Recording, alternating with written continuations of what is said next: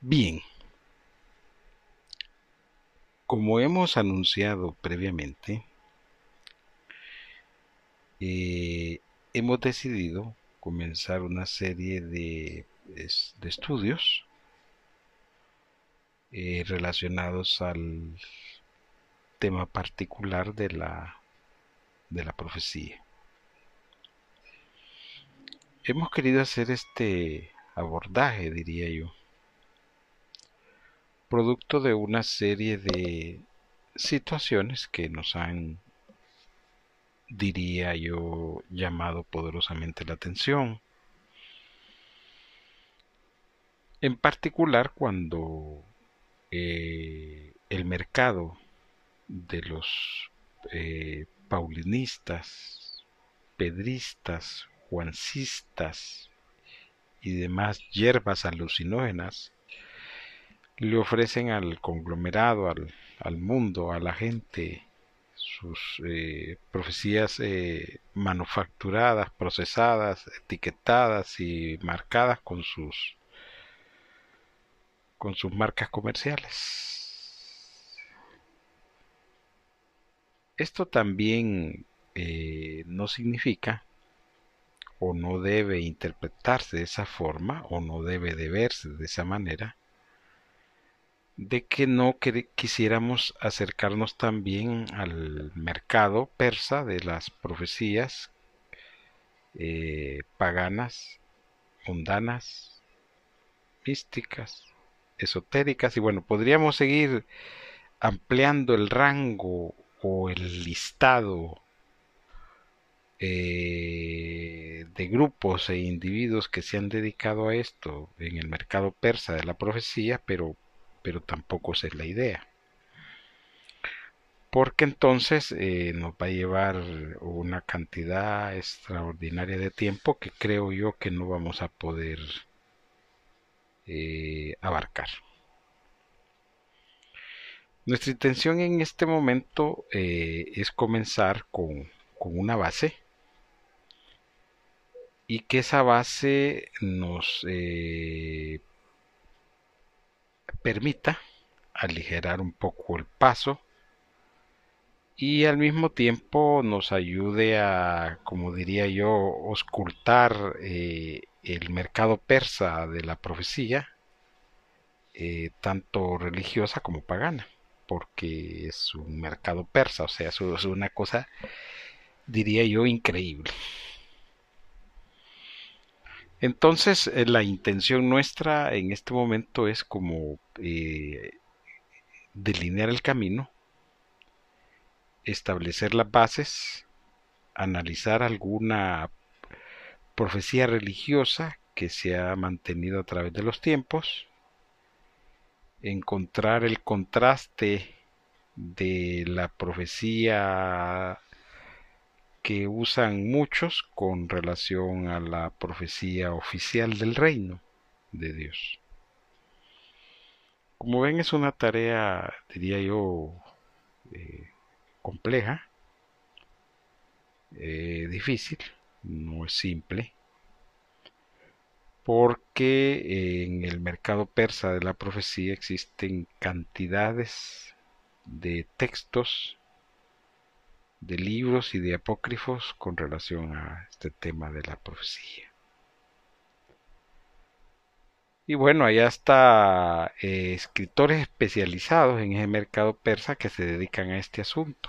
Pero, pero vamos a tratar de hacer un, diría yo, un esfuerzo extraordinario para ir eh, equiparándonos y buscando como siempre nosotros lo predicamos, lo enseñamos, lo decimos, siempre buscando la verdad de este asunto.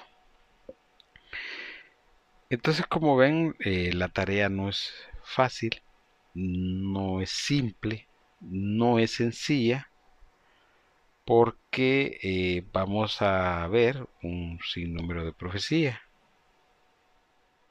y vamos a contratar esta profecía con la autorizada, con la que Dios ya ha dado.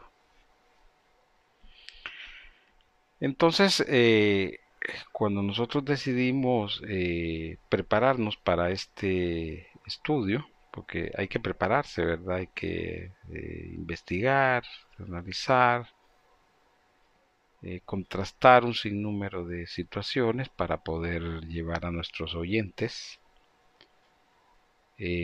¿cómo se llama? A través de estos medios, el resultado de estos estudios. Y bueno, yo me imagino que las personas, si son dedicadas, si les interesa este tema en particular, si les atrae la verdad, pues estarán em, mm, deseosas y buscando pues eh, eh, un norte con relación a este asunto de la profecía que no es un tema fácil. Créanme que eh, ha sido un tema bastante delicado, bastante complejo, porque en el mercado persa actual hay una abundancia extraordinaria de producto arruinado, rancio y vencido que tiene que ver con profecía. Entonces, eh, tratar de equipararnos y equilibrar las cosas, pues no va a ser simple como les dije, esta solo es una pequeña introducción. Vamos a tratar de hacer un esfuerzo extraordinario por llevarlos de la mano, que nos acompañen en este gran recorrido por este laberinto de este mercado persa de la profecía y podamos descubrir los verdaderos profetas y los falsos profetas y cuál es la verdadera profecía y cómo debemos ajustarnos a ella. Porque en la actualidad, eh, vuelvo a repetir, en el mercado persa existe una exagerada cantidad de profecía para todos los gustos, diría yo. Y eh, eso ha hecho que muchas personas eh, duden, otras rechacen, otras no acepten, otras no estén de acuerdo con relación a la profecía divina. Entonces, como verán, pues eh, nos toca un camino largo y difícil, pero eh, quisiéramos poner algunas bases que nos permitan a nosotros, ¿cómo se llama? Em, eh,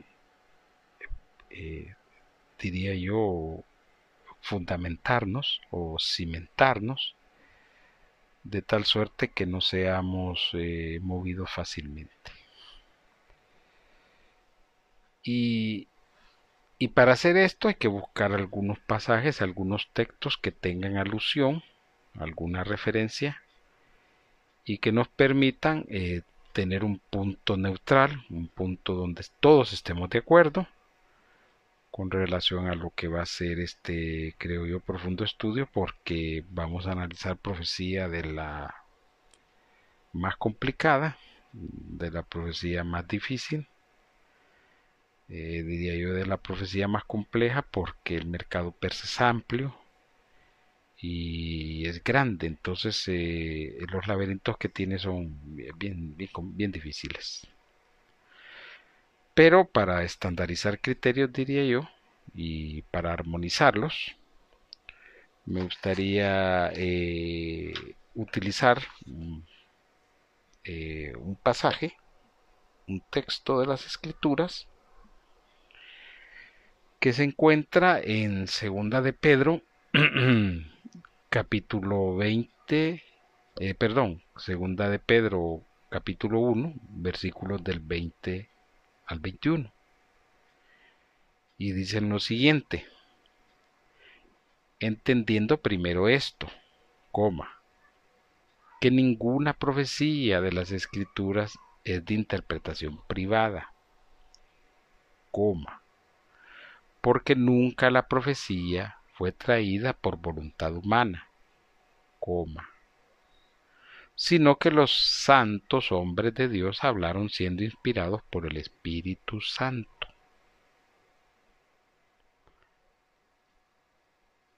Así nos vamos a quedar.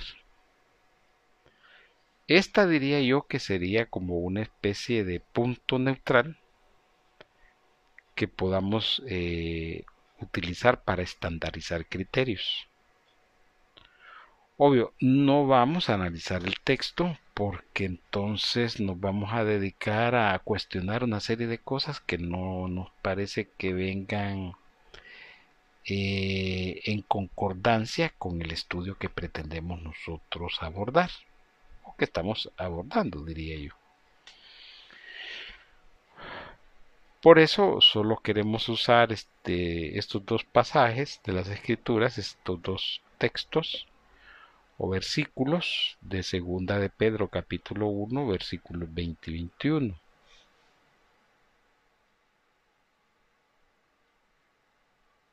Y que ya estandarizados, entonces podamos tener un norte en cómo fijar las cosas.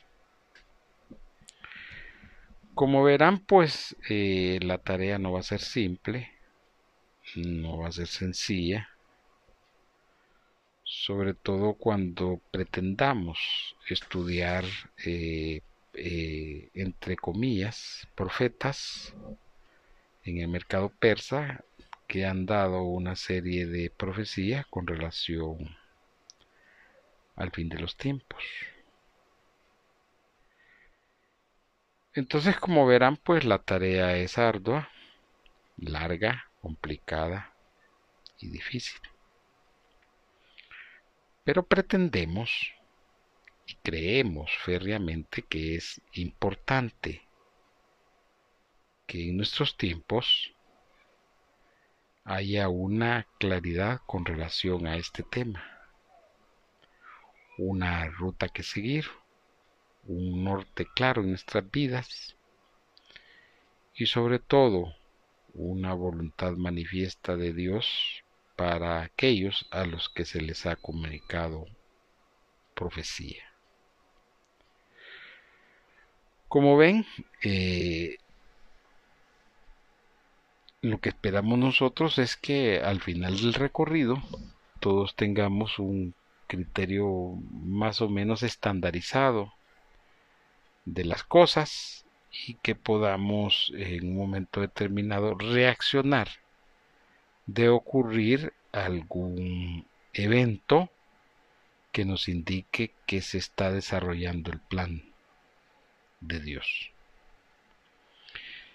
Es así pues que yo los invito a acompañarme en este profundo laberinto del mercado persa de la profecía